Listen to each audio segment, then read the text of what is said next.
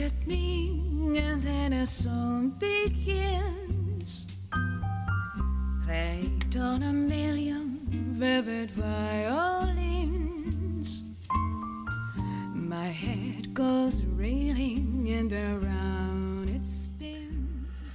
大家好，欢迎收听商业摄影聊聊天，我是老陆。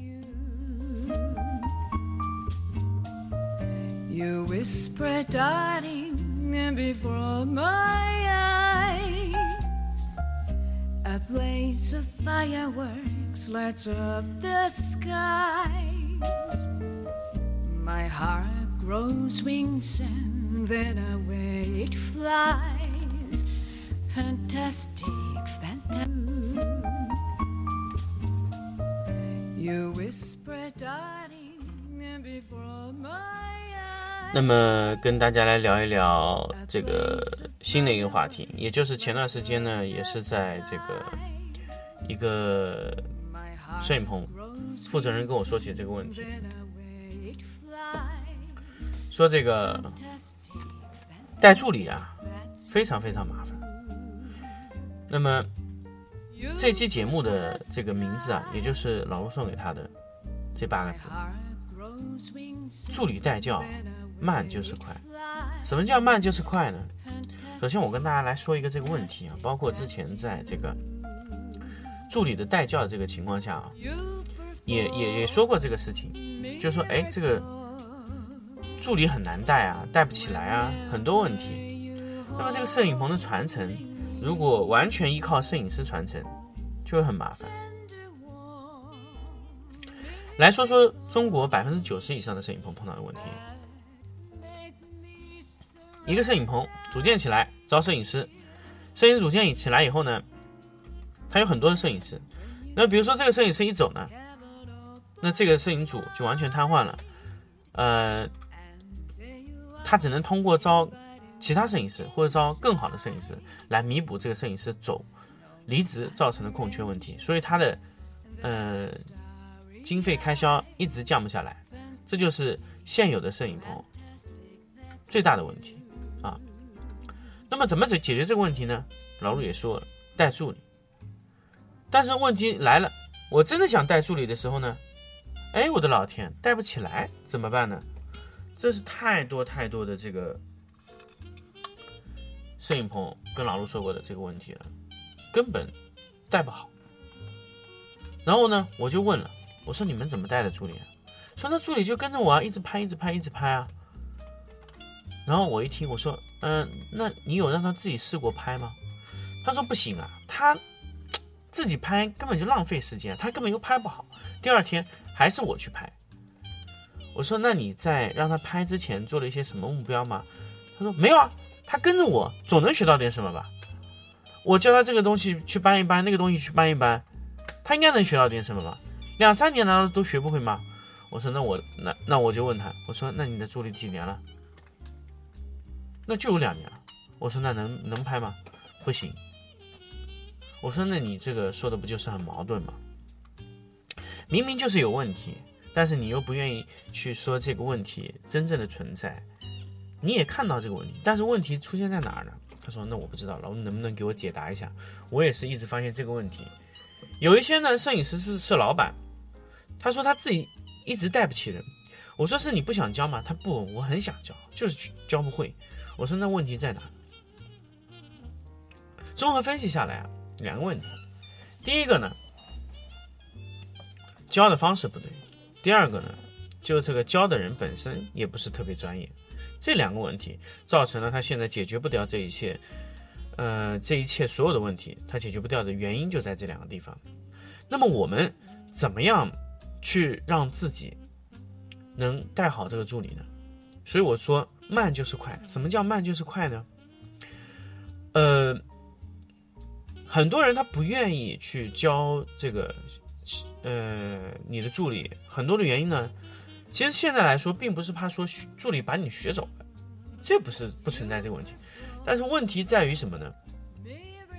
我觉得在今天这个时代啊，你还在担心你的学生把你学东西学完了，然后偷把你的东西都偷出去了，我觉得这个是一个非常非常浅薄的一个一个一个观点。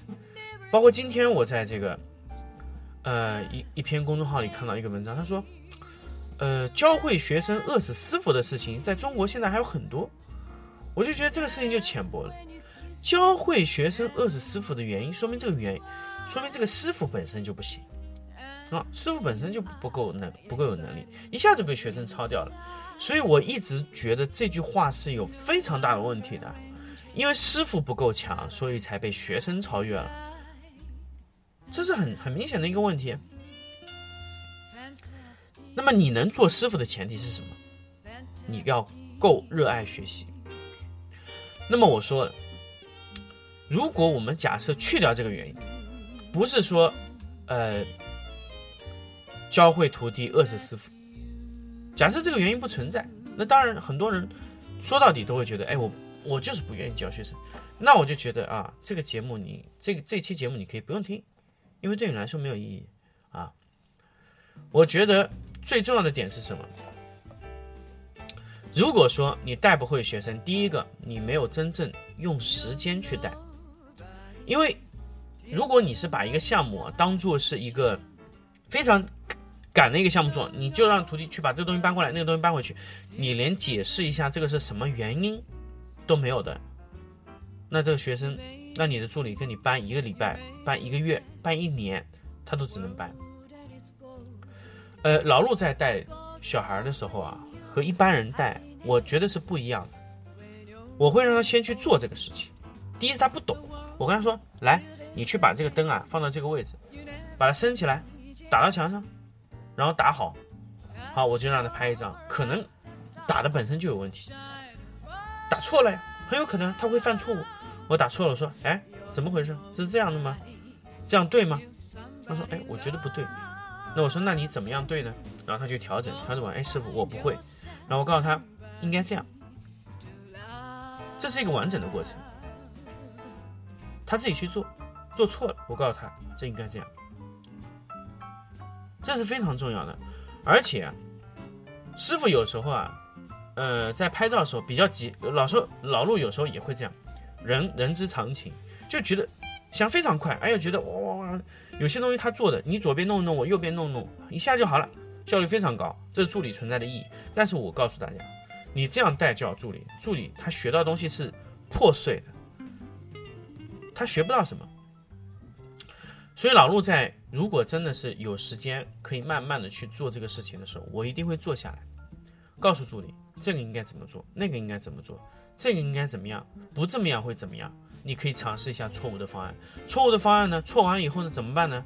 是错的吗？啊，好，所以一个好的摄影师一定要会带助理，会带助理的摄影师一定要会说，要不停的讲。如果你，你的嘴一停呀，你的助理学到东西就是残片的，因为他不知道这步你做了什么。很多时候，你你去做的这个动作，在下一张拍摄中，可能就已经不会再有了。比如说，你勾这个边，勾这个亮边，勾这个反射，勾这个斜侧光的大侧面的大大侧面的反光进入，你可能做下一个步骤的时候，你已经不会有这种操作了。难道你不想跟他解释一下吗？你应该跟他解释一下，你告诉他你刚才做了什么，为什么我要这么做？不这么做会怎么样？因为你原来的方案不好，所以这非常重要。在第一阶段的时候，你就要非常非常多的善于讲，啪啪啪啪啪讲，你不能停，你一停，助理就不知道在干什么，他不知道该干嘛，这就是很大的问题。你不能放放纵自由，让助理自己去做，做完以后一看，哇，我不满意，怎么办呢？这是最大的问题，这是老陆的前一个主管传下来给老陆的，就是说，你真的想把一个学生带好，前提就是你要坐下来，跟着他一起做。你做一步，他看着，你先做，他看着你做，做完以后呢，你做了这个步骤以后呢，你告诉他，看到我刚才做了什么吗？懂了吗？明白了吗？不明白，现在可以问。好，这是第一次的第一阶段的，第二阶段是什么呢？你坐着不动，让他去弄。啊，你看，哎，做的不行。第二次呢，这第二阶段，第三阶段呢，就是你不说话，哎，你这时候你可以闭嘴了，不用说了，你就坐那里看着他弄。弄完了以后，你他弄错你也不要说，弄错哎弄弄不行了，或者说他弄还没弄完，弄了一半百分之五十，说师傅我弄不下去了怎么办？好，这个时候你就应该跟他分析，你刚才在哪里犯了错误了，哪里有问题？这个时候就是应该你去做解释，然后呢再尝试到第三阶段，到第四阶段呢，就他基本就不犯错误，他能完整的做完，然后你要你这个时候你就要告诉他，你刚才哦这个地方。那个地方，这个这个这个那个那个那个没有做好，你重新做一下。他再做完以后，你再调整。嗯，还有一些这些不满不满意的地方，再调整一下。说嗯好，时间长了以后呢，哎，他就带成一个你了。他只是比你稍微少一点。那么后面呢，需要他自己的磨练的东西呢，那当然是要看人。但是前提你已经完整的交给了他。所有的重要的你也交给了他，这个时候三四个月以后，你觉得他有你多少的实力？百分之五十，百分之五十能拍吗？可以，那么可以先拍一些，然后慢慢的在拍的过程中反复的校准，在他独立拍摄的前四五个月啊，千万千万要每一张图都要仔细去看啊，导致他在这个独立拍的时候犯上一些非常不好的习惯，比如说懒惰。啊，这个又不细心、不仔细，这是在前期三四个月的时候，去必须要非常非常仔细的去想这个问题。啊，这个非常重要。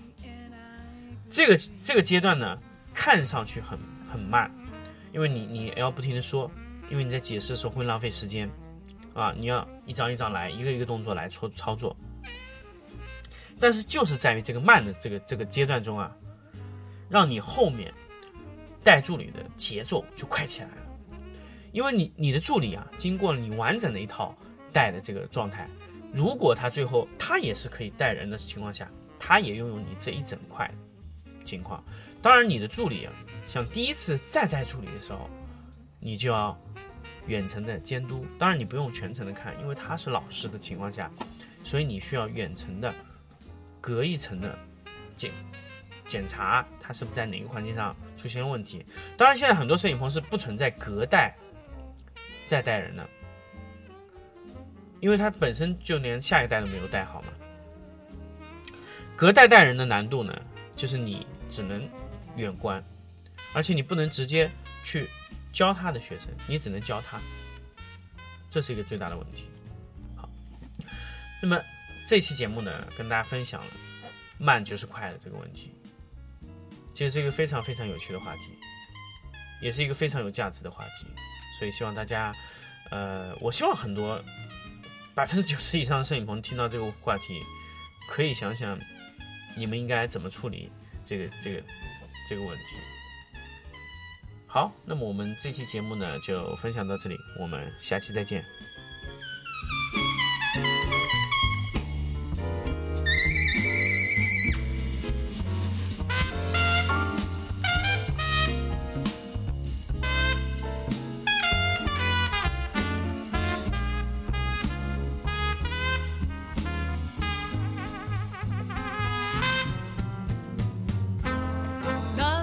makes me treat you